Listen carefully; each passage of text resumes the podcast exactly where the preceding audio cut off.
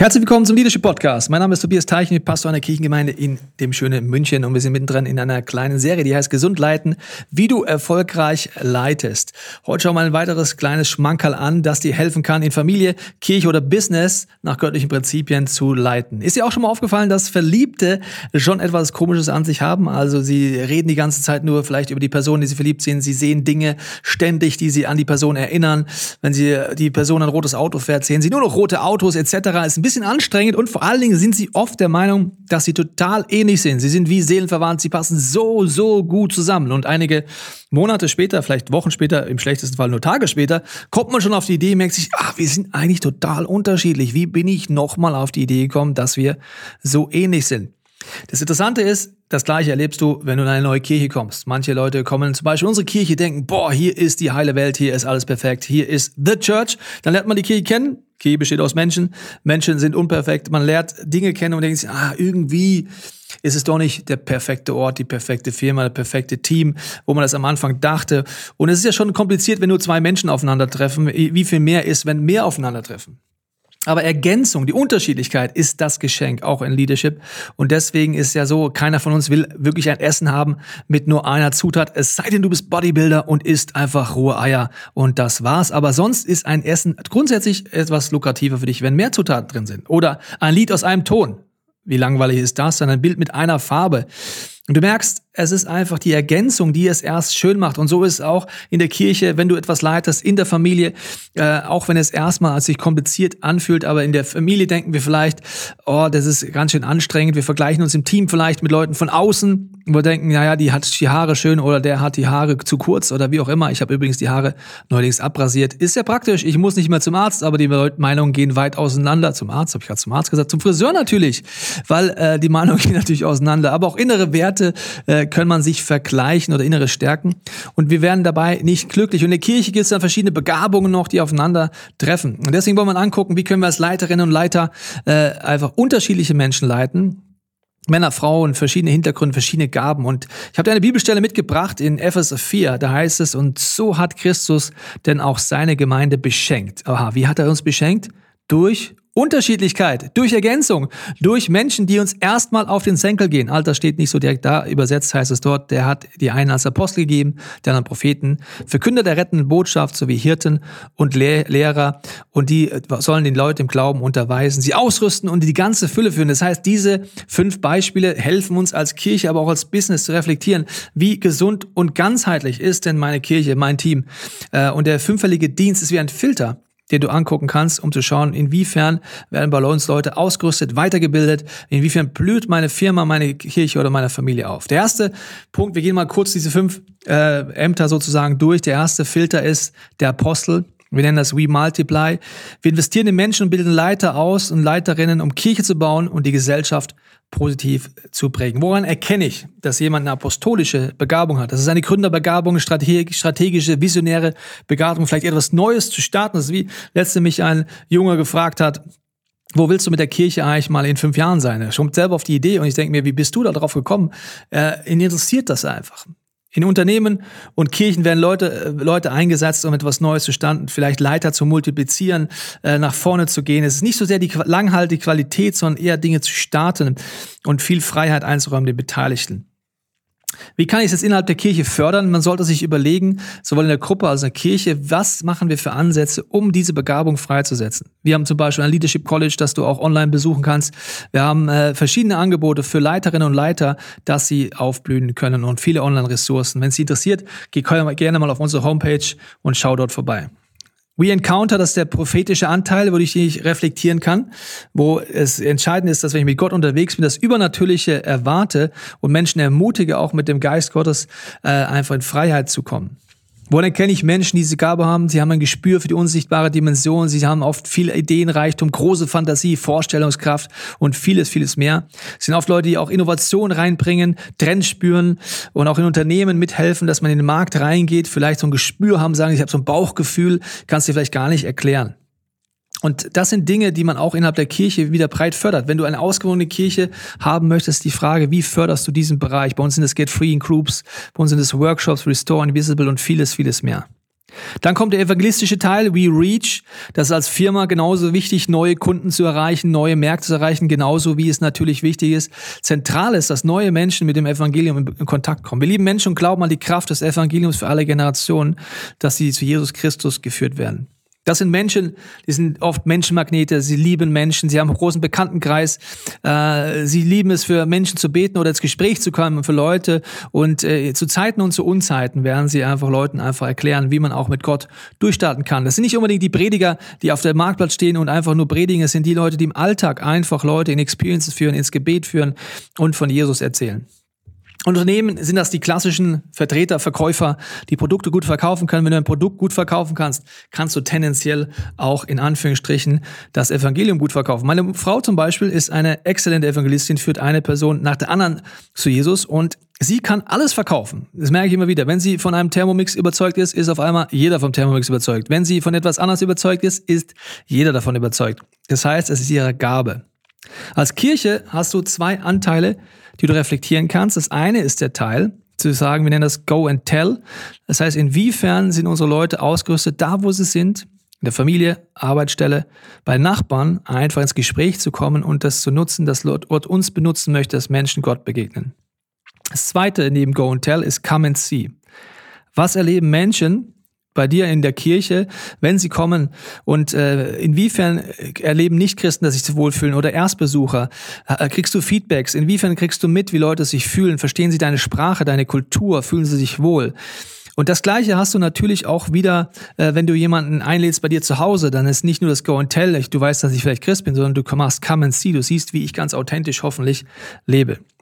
Als Familie ist es auch wichtig, diese äh, Aspekte zu machen und helfen, dass Kinder sprachfähig werden, zum Glauben zu stehen, auch in schwierigen Umgebungen vielleicht.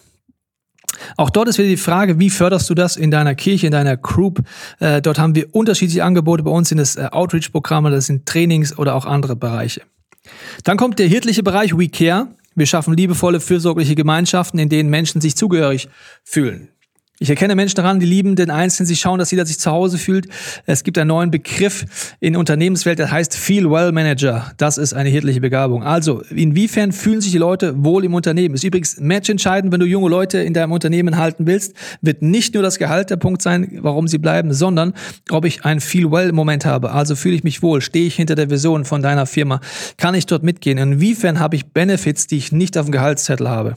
Das sind vielleicht Sportangebote, andere Angebote. Ich weiß von einer Firma, die äh, sorgt dafür, dass ihre äh, Arbeitnehmer einfach äh, im Büro die Haare geschnitten kriegen, wenn sie das wollen und müssen nur die Hälfte zahlen, was auch immer. Also viel Well Manager ist ein moderner Begriff für etwas, dass du Gemeinschaft brauchst und eine Teamfähigkeit brauchst und die hirtliche Begabung sorgt dafür. Für Onboarding-Prozesse etc. Und das Gleiche ist natürlich in der Kirche. Fühlen sich Leute wohl, fühlen sich willkommen, werden die Einzelnen gesehen, komme ich an meinen Platz etc. Auch dort gibt es die unterschiedlichsten Angebote bei uns, von Community-Angebote über Small Groups und du siehst, dieser fünffällige Filter hilft zu reflektieren, wo haben wir vielleicht Schwachpunkte, wo brauchen wir noch etwas, wo ist etwas vielleicht nicht ausgewogen. Der letzte Bereich ist We Empower, das ist der Lehr Lehrer sozusagen. Wir glauben an die Kraft von Gottes Wort, das uns befähigt, leitet und zu mündigen Nachfolgern von Jesus Christus macht. Woran erkenne ich jemanden mit dieser Begabung? Er kann oft komplexe Sachverhalte einfach erklären, er kann sie runterbrechen, er liebt es vielleicht auch, sich dort reinzugraben. Das sind Leute im Unternehmen, die in der Personalentwicklung gut aufgehoben sind, in Training für Weiterbildung etc., aber auch in der Kirche, Bereich Theologie, Bereich Predigen, Bereich Leute ausbilden. Und der Familie ist es auch so, dass es Leute gibt, oder Kinder oder auch Erwachsene, die diesen Wissendurst haben und dort eine entsprechende Förderung sehr sinnvoll ist, dass sie das auch ausleben können. In der Kirche auch hier wieder gibt es die unterschiedlichsten Angebote bei uns. Explore, Get Free, Impact, ohne Ende Workshops, schau mal vorbei beim College. All das soll helfen. Okay, wenn ich das jetzt äh, mal kurz drüber gegangen bin, was heißt es jetzt für mich in der Leitungsfunktion, das zu nutzen? Wir nutzen es als Filter.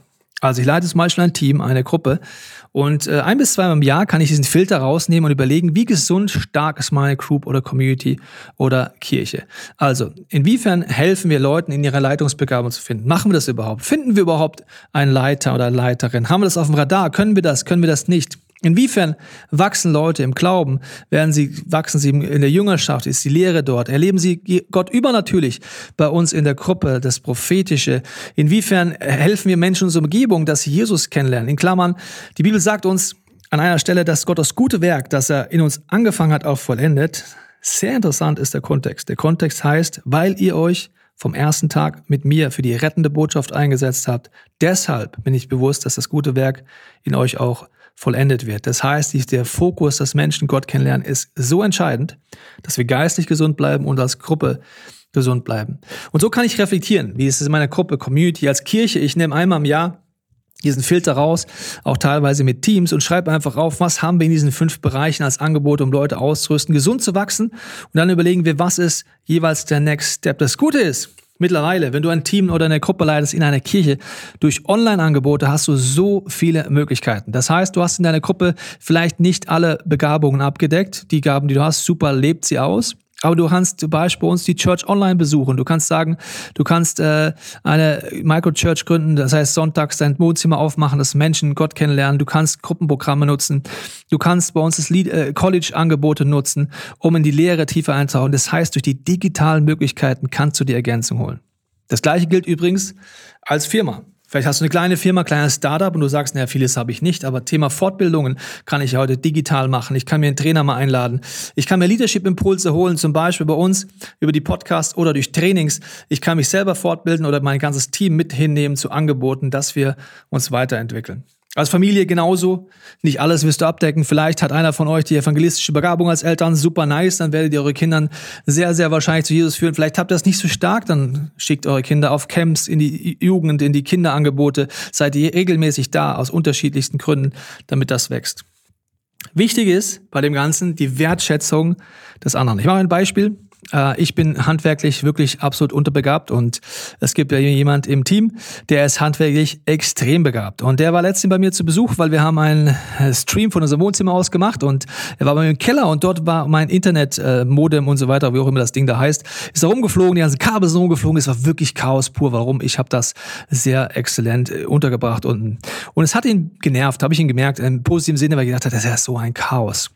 Er weiß, dass ich zwei linke Hände hat, also ist er beim nächsten Mal, als er zu mir kam, früher gekommen, hat gesagt, er war mal kurz beim Baumarkt, hat ein Brett besorgt, hat das ganze Ding dann alles angeschraubt, an die Wand, alles sortiert, alles fest hingemacht und gesagt, ohne Kommentar, ohne zu werten, einfach mir gedient in meiner Schwachheit. Das ist ein liebevoller Umgang. Wenn ich weiß, ich habe eine Gabe, kann ich damit dienen. Die Bibel sagt, es ist meine Aufgabe. Ich bin wie ein Trainer, der eingesetzt ist, um andere auszurüsten. Also meine Gabe wird eine Aufgabe. Die Art und Weise, wie ich sie einsetze, sagt etwas über mich aus. Dass ich die Gabe habe, sagt nur etwas über Gott aus. Ich sage es dir nochmal, wie ich meine Gabe einsetze, sagt etwas über mich aus wie dass ich sie bekommen hat, sagt etwas also Gott aus. Er hat sie mir geschenkt. Ich bin Fußballfan, wie einige von euch wissen. Mag eine nette bayerische Mannschaft aus München und ich äh, merke immer wieder, dass in der Bundesliga, wenn eine Mannschaft schlecht spielt, tendenziell nicht Spieler gefeuert werden, sondern als erstes der Trainer. Wenn du jetzt eine Gabe hast im fünffältigen Dienst und du merkst auf einmal, dass äh, dich etwas aufregt, vielleicht denkst du, die Leute sollten mehr Bibel lesen oder sie sollten mehr Menschen helfen, zu Gott zu kommen oder wie auch immer, und du regst dich über sie auf, du schimpfst vielleicht mit ihnen, du versuchst sie zu pushen, dann ist laut biblischem Prinzip der Trainer genauso gefordert. Und Gott wird, glaube ich, von uns mal fragen, inwiefern hast du den Leuten geholfen, sich freizusetzen und nicht sie zu verurteilen, zu richten. Das ist wie ein Trainer, der nicht am Rand stehen sollte und die Kinder zusammenpfeifen sollte und anschreien sollte, dass sie Angst haben, bevor sie ein Tor schießen, sondern der ihnen hilft, einfach Ängste abzubauen und Schritte zu gehen. Mein Abschlussbeispiel ist folgendes. Wenn du jetzt anfängst, diese Gaben anzuleiten, wenn du ihnen Platz gibst, wenn ihr in der Ergänzung arbeitet, dann wird es vielleicht passieren, dass ihr Meetings habt, wo es heiß hergeht. In der Anfangszeit unserer Kirche hatten wir äh, das erste Art Leitungsteam und ich war an einem Punkt etwas frustriert, weil ich habe gemerkt, dass dort verschiedene Begabungen drin waren, hirtliche Begabungen und so weiter. Aber bei einer Entscheidung konnte ich mehr oder weniger voraussehen, was wer sagt. Der eine würde eher mahnen, der andere wird es eher gut finden, der nächste wird eher die Details irgendwie untersuchen können.